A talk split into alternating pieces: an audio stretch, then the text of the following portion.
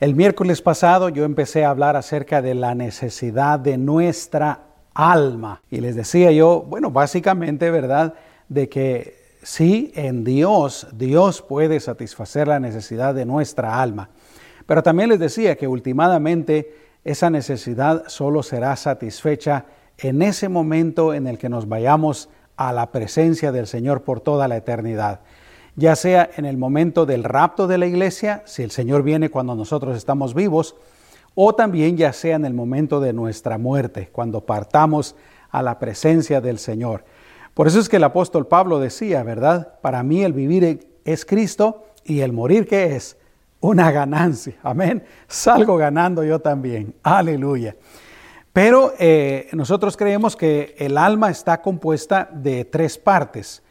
Eh, está compuesta de nuestros pensamientos, de nuestra mente, de nuestro raciocinio, está compuesta de nuestros sentimientos y nuestras emociones y también está compuesta de nuestra voluntad, es decir, el derecho que Dios nos ha dado y que somos libres y tenemos ese derecho de escoger entre el bien y el mal. Nosotros pues tenemos dominio sobre nosotros mismos, si se puede decir así. Y hoy vamos a hablar un poquito acerca de, la mente. Eh, yo he titulado este estudio Cómo tener paz en nuestra mente. Quiero basarlo en lo que dice Romanos capítulo 12, versículo 2, en donde el apóstol nos dice, no os conforméis a este siglo, sino transformaos por medio de la renovación de vuestro entendimiento, para que comprobéis cuál sea la buena voluntad de Dios, agradable y perfecta. Oremos, hermanos.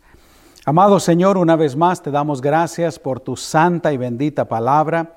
Señor, que todos estemos listos para recibirla con humildad, para recibirla, Señor, dispuestos también a ponerla en práctica en nuestras vidas. A ti te damos toda la honra y toda la gloria. En el nombre de Jesús. Amén y amén. Bueno, yo creo que nuestra mente es una de las fuentes de mayor inquietud, de mayor intranquilidad y también de estrés en nuestras vidas.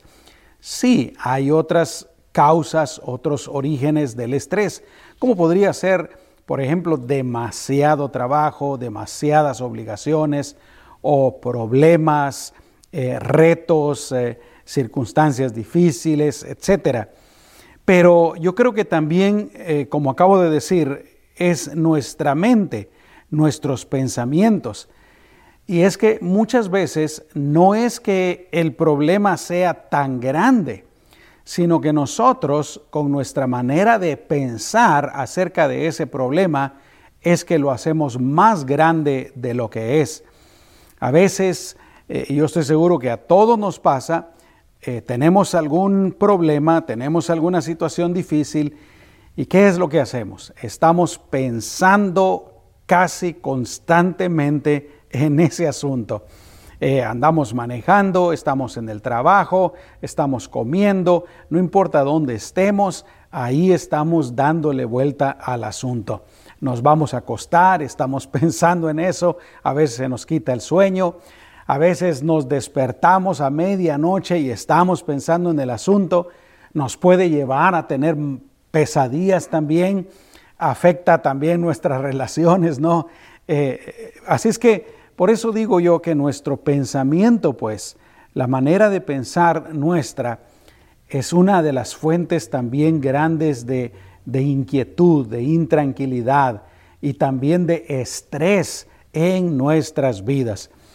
Y la palabra de Dios dice que como creyentes nosotros tenemos que renovar nuestra mente, nuestra manera de pensar. Ya te compartí eh, un pasaje que nos habla acerca de esto y en un momentito te lo voy a leer una vez más. Pero básicamente lo que la Biblia nos enseña es que ya no debemos de pensar como pensábamos cuando no éramos cristianos. Esto es lo que quiere decir cuando la palabra de Dios nos dice que debemos de renovar nuestra mente.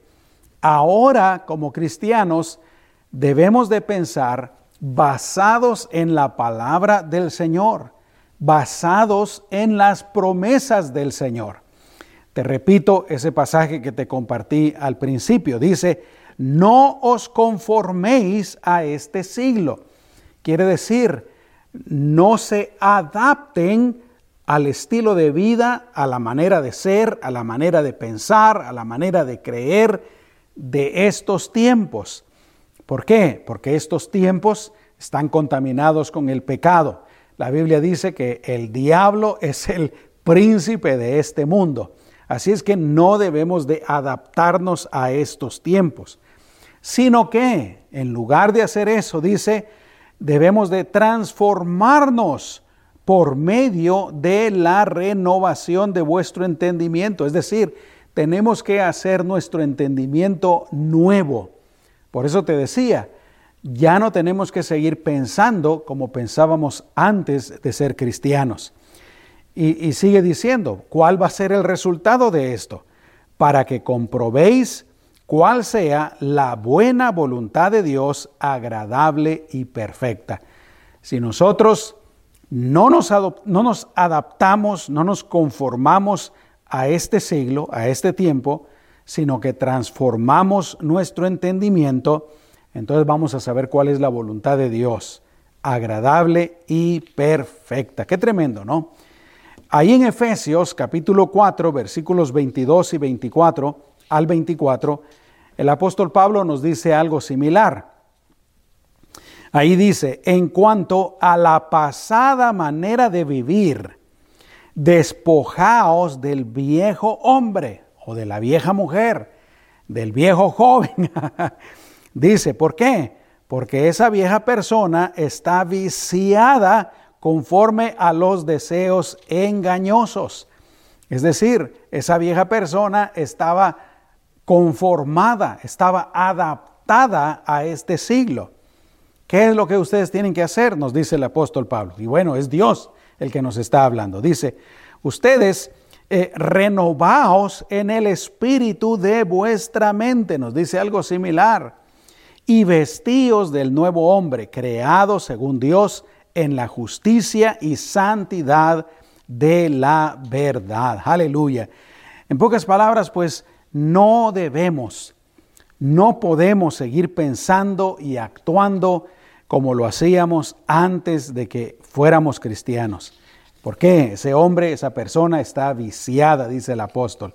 Debemos de renovar nuestra mente, hacerla nueva y ser como Dios quiere que seamos, pensar como Dios quiere que pensemos. ¿Y qué va a pasar? Eso va a traer paz a nuestras vidas. Aleluya, gloria a Dios. Yo creo que si logramos ser y pensar como Dios quiere que lo hagamos, que lo hagamos, vamos a tener nosotros realmente más control sobre nuestras mentes, sobre nuestros pensamientos.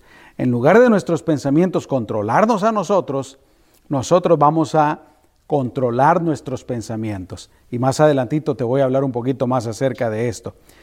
Y por lo tanto, vamos a experimentar pues más la paz de Dios en nuestras vidas.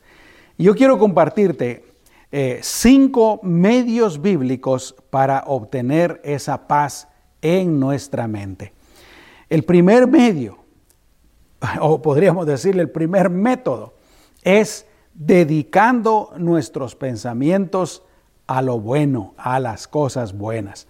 Yo creo que tú ya conoces este pasaje que te voy a compartir.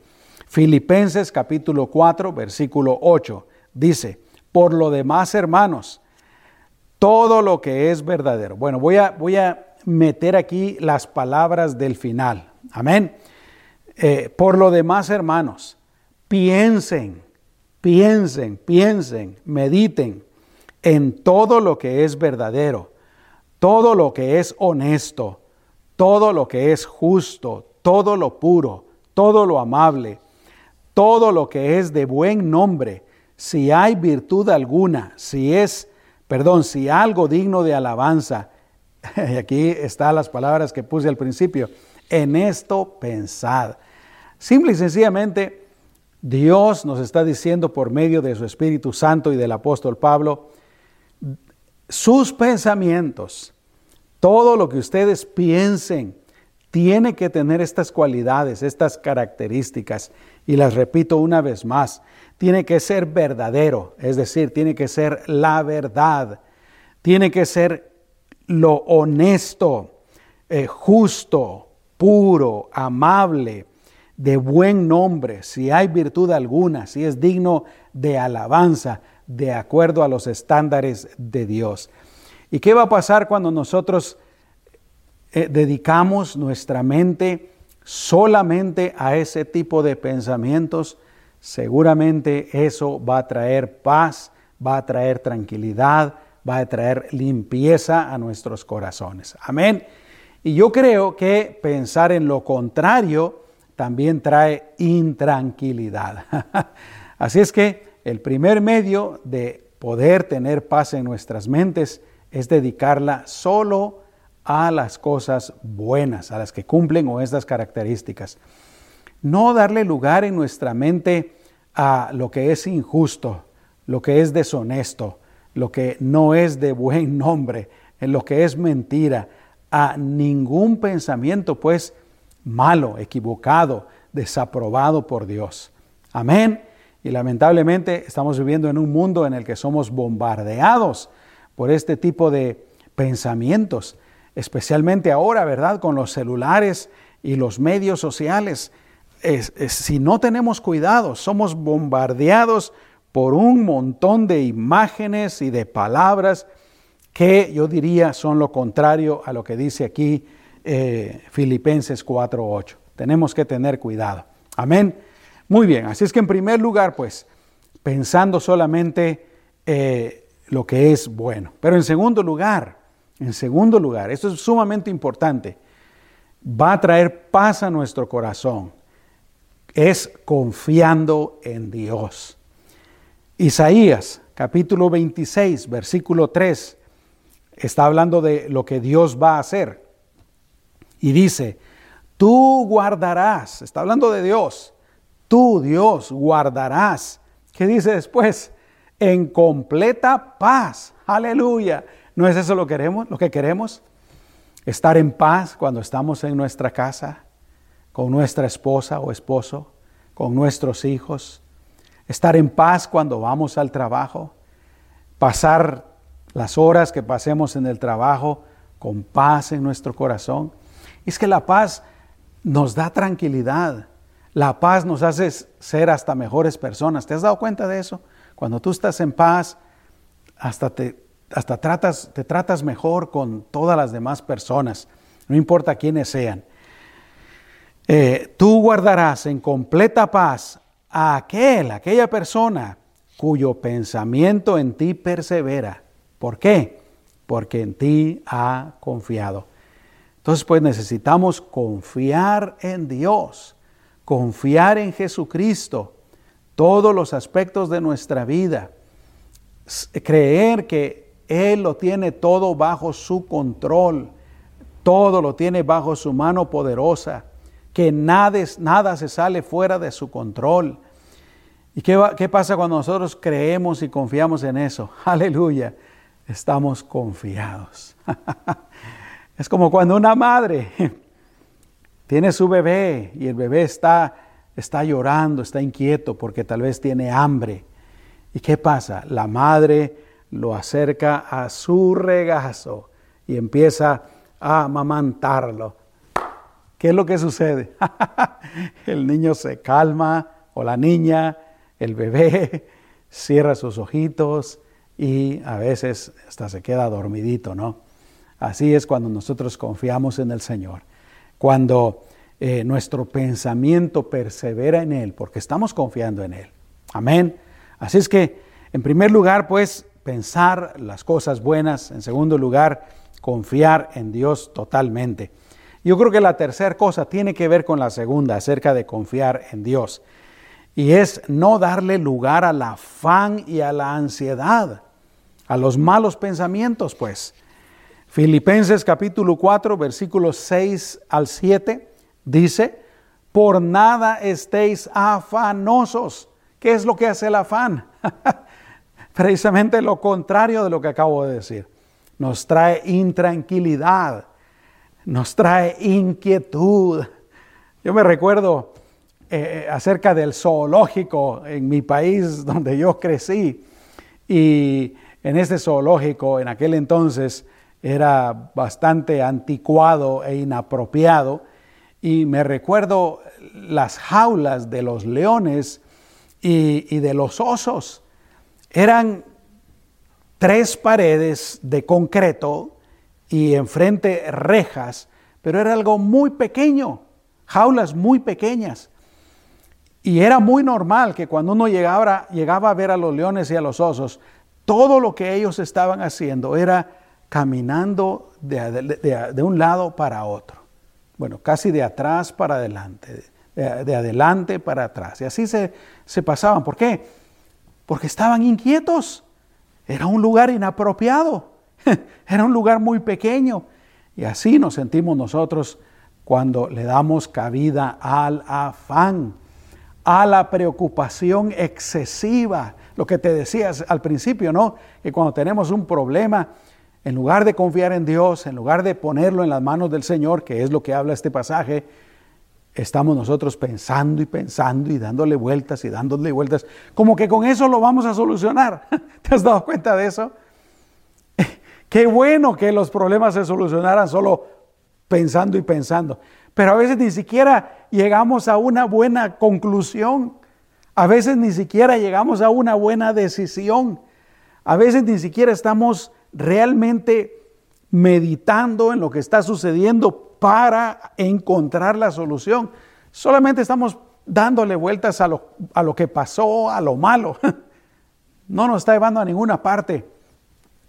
Pero aquí dice, por nada estéis afanosos. En lugar de hacer eso, dice, sean conocidas vuestras peticiones delante de Dios en toda oración y ruego con acción de gracias en lugar de estarse preocupando. Bueno, yo aquí te aconsejo, la próxima vez que estés afanado o afanada por algo, en lugar de hacer eso que te digo, lo que hay que hacer es ponerse a orar, ponerse a clamar al Señor. Señor, te pido por este problema, cuéntaselo. Esto fue lo que pasó, esto fue lo que sucedió, este es el problema, así me siento, Señor. Dame una solución. Pero yo voy a creer en ti, voy a confiar en ti, voy a poner toda mi confianza, todo mi corazón en ti, en lugar de estar ahí afanándome. Porque eso es lo que dice aquí la palabra de Dios. Dice que presentemos nuestras peticiones, nuestras necesidades en oración, ruego y con acción de gracias. Señor, no solo presentarlas, sino que Señor, yo creo en ti y desde ya por fe te doy gracias de que tú lo tienes en tus manos el problema, tú me vas a dar la solución, Señor. Tú traerás la solución, aunque yo ahorita no sepa cómo, no sepa cuándo, pero Señor, tú traerás la solución. ¿Y qué pasa cuando hacemos eso? Versículo 7. Y la paz de Dios, aquí va, y la paz de Dios que sobrepasa todo entendimiento. Es decir, no se puede entender, no se puede comprender, no se puede explicar. ¿Por qué? Porque viene de Dios, viene de lo alto, es sobrenatural, es milagrosa. Dice, esa paz guardará vuestros corazones. Y aquí va otra vez, y vuestros pensamientos en Cristo Jesús. Aleluya. ¿No crees tú que vale la pena hacer esto? en lugar de estarse afanando, preocupando, pensando, torturando, porque a veces es lo que uno hace, torturándose uno a, sí mismo. Y aquí está lo que te decía hace un momentito que te iba a compartir. Tenemos que aprender a rendir, a rendir nuestra mente, nuestros pensamientos al Señor, que Él tome control y no que nuestros pensamientos vuelen descontrolados. No, no, no, que el Señor y que nosotros también tomemos control de nuestra mente y de nuestros pensamientos. Por eso es que el apóstol Pablo dice en 2 de Corintios 10:5, llevando dice, cautivo todo pensamiento a la obediencia a Cristo. Como que nosotros somos policías y ahí andan nuestros pensamientos sueltos. Y nosotros vamos y los arrestamos, les ponemos las esposas y los llevamos delante de Cristo. Señor, aquí están mis pensamientos, contrólalos. Y el Señor nos da también a nosotros autoridad para controlar nuestra mente, para que no vuele, pues, para que no corra descontrolada. Aleluya. Me recuerdo de una ilustración que yo, yo leí hace muchos años y se las he contado a ustedes acerca de esos eh, caballos eh, Mustang. Es una eh, raza especial de caballos. fue por ellos que le pusieron ese nombre a los carros, ¿verdad? A los carros Ford Mustang. caballos fuertes, rápidos, pero por supuesto en los Estados Unidos hubo un tiempo, yo creo que todavía los hay, que hay, hay muchos que andan sueltos y andan libres. ¿Y qué hacían antes los vaqueros para, para ir y, agarrar uno de estos caballos y, traerlo, traerlo al corral para luego domarlo? Ir, lazarlos y traerlos así era muy difícil. ¿Sabes qué es lo que hacían? Agarraban una mula y Iban, lazaban al caballo y le amarraban a la mula. Ya sabes lo que conocemos de las mulas, ¿verdad? Lo que, lo que sabemos de las mulas, que son bastante tercas, pero son muy fuertes también. Y obviamente el Mustang es mucho más fuerte que una mula, pero la mula es más terca. Y no importaba lo que hiciera el caballo, la, la mula eh, su objetivo era regresar al rancho, regresar al corral, donde había agua, donde había comida. Y con el tiempo la mula se sobreponía al caballo.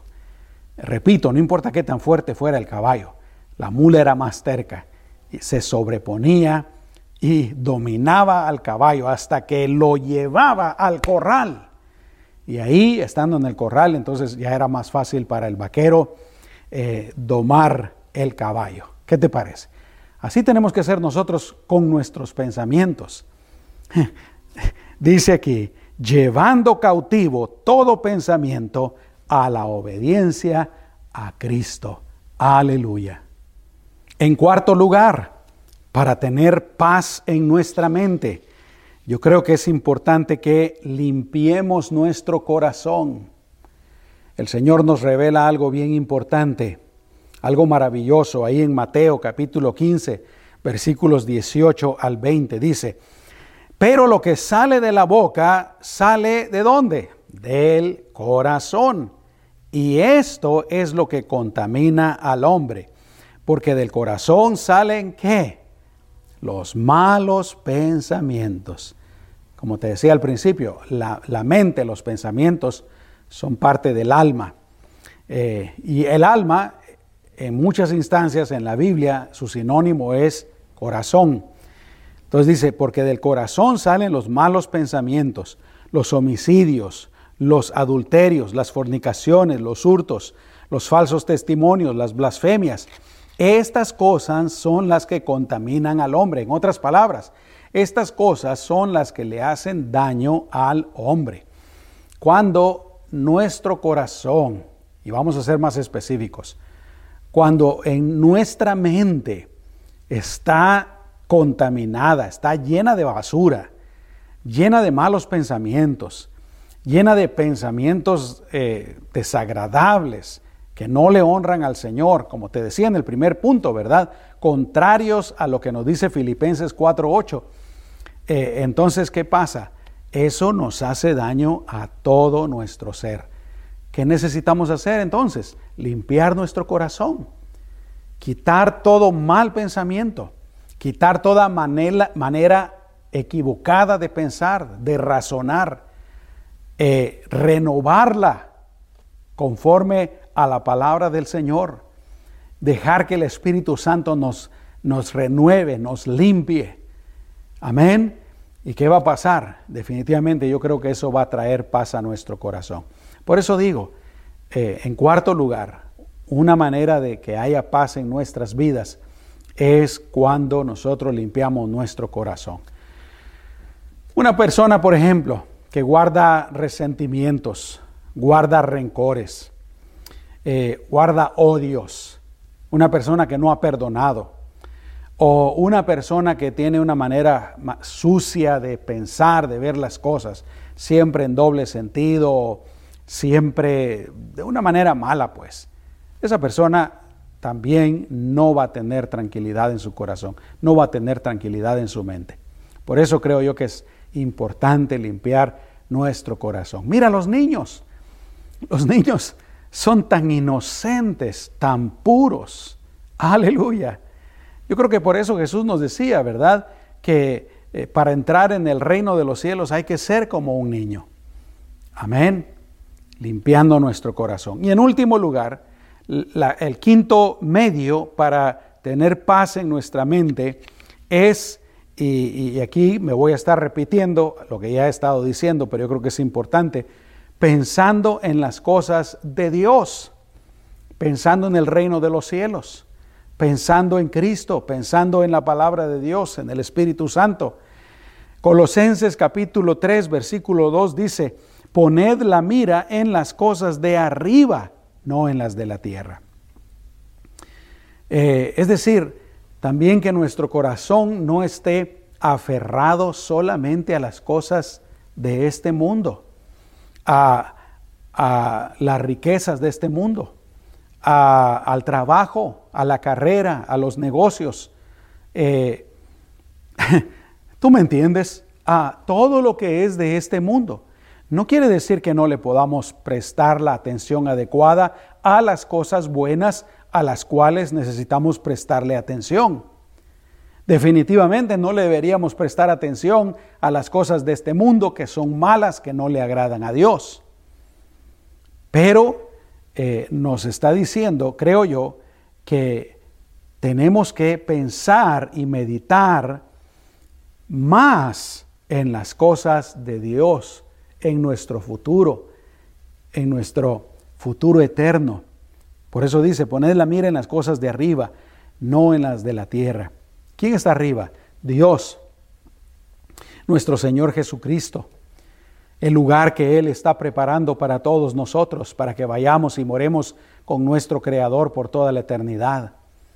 Y, y solo Dios sabe qué tantas maravillas inimaginables Dios tiene preparadas para nosotros.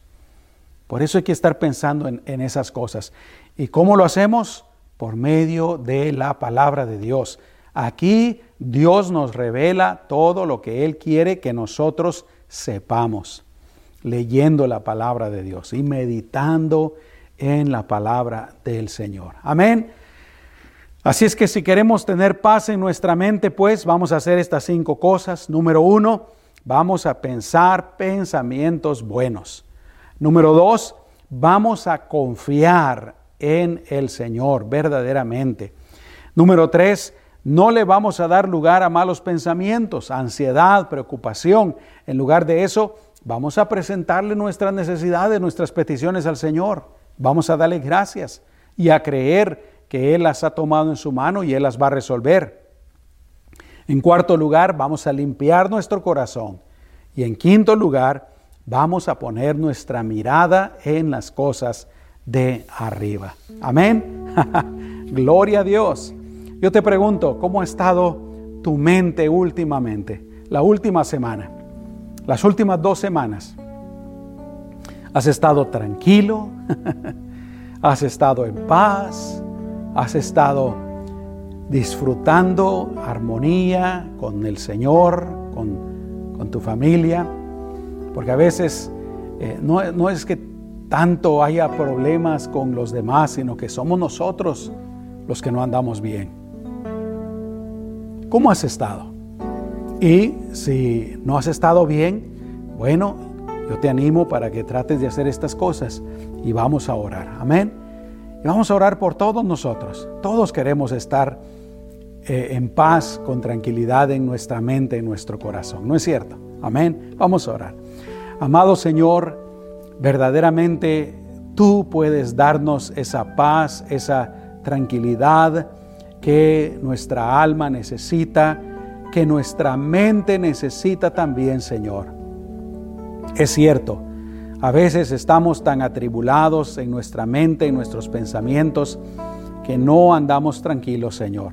Eso nos provoca estrés, nos provoca que no andemos bien. Pero, Señor, cuando nosotros hacemos estas cosas que tu palabra nos dice, Señor, nosotros podemos tener paz y tranquilidad en nuestra mente también. Ayúdanos a hacer estas cosas, Señor. Ayúdanos, Señor, a pensar solo las cosas buenas, las cosas que a ti te agradan. Ayúdanos, Señor, a confiar verdadera y plenamente en ti, que tú lo tienes todo bajo tu poderoso control y autoridad, tu potestad. A veces nosotros, Señor, queremos tomar algo de ese control y no podemos, Señor. Nosotros queremos controlar las cosas y no podemos. Debemos dejar que tú seas el que controle las cosas, Señor, y nosotros confiar en ti.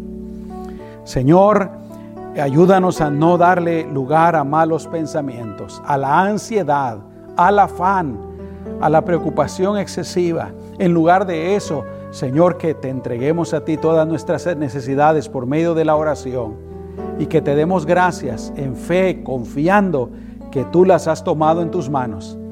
Y tu paz, que sobrepasa todo entendimiento, llenará nuestro corazón, reinará en nuestro corazón. Señor, ayúdanos a limpiar nuestro corazón de todo lo malo. En un corazón limpio, Señor, también hay tranquilidad, también hay paz. Y Señor, ayúdanos a pensar a meditar y a poner nuestra mirada en las cosas tuyas, en las cosas de tu reino, Señor, en las cosas futuras. En el nombre de Jesús, Señor, yo te lo pido. Y si alguno de mis hermanos, Señor, si alguien que me esté viendo, me esté escuchando en este momento, está en este momento precisamente con su mente turbada, su mente atribulada, su mente confusa, y eso eh, le tiene preocupado, le tiene, Señor, aún le está enfermando, Señor, en el nombre de Jesús. Ponemos esa, esa mente, esos pensamientos en tu mano. Ayúdanos, Señor, a traer cautivos todos nuestros pensamientos a ti, para que, Señor, tú los gobiernes y que nosotros también aprendamos a gobernar nuestra mente y no que nuestra mente haga lo que quiera con nosotros. En el nombre poderoso de Cristo Jesús, por cualquier persona que esté así, Señor, dale paz, dale tranquilidad, dale calma, Señor, en el nombre de Jesús. Señor, yo también te pido que nos ayudes, como dice tu palabra, a renovar nuestra mente, el espíritu de nuestra mente poco a poco, Señor, a irlo cambiando. Que ya no pensemos como pensábamos antes, que no pensemos como piensa el mundo, sino que pensemos de acuerdo a tu voluntad, como dice tu palabra, basados en tus promesas, en tu palabra, en el nombre de Jesús. Gracias Señor. Amén y amén. Que así sea, mis amados hermanos. Amén. Quiero orar por todos ustedes. Padre, una vez más te pido por todos mis hermanos, por mis amigos que me están viendo, Señor, por cualquier persona que me pueda estar viendo o escuchando. Una vez más te pido que le protejas, que le bendigas, que le guíes, que le prosperes. En el nombre de Jesús. Amén. Gracias, Señor. Aleluya.